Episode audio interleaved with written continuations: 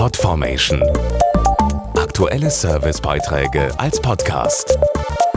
Regelmäßige Infos und Tipps aus den Bereichen Gesundheit und Ernährung. Am 18. November ist Welt-COPD-Tag. COPD steht für eine chronische Erkrankung der Lunge. Wer davon betroffen ist, zählt automatisch zur Hochrisikogruppe für Covid-19. Typische Symptome sind Husten und Atemnot, die sich anfühlt, als müsste man durch einen Strohhalm atmen. Das größte Risiko, COPD zu bekommen, haben Raucher. In 90 Prozent der Fälle ist es der Auslöser.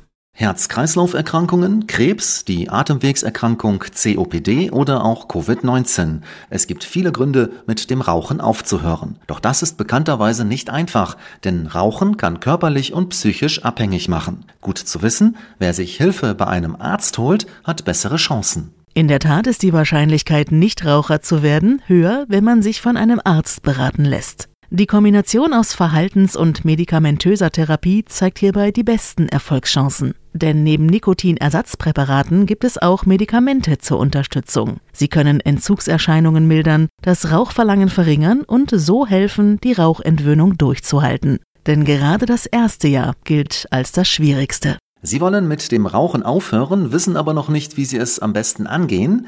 Die Webseite rauchfrei-durchstarten.de liefert Infos zu Therapieoptionen und Tipps zur Selbstmotivation. Nochmal rauchfrei-durchstarten.de.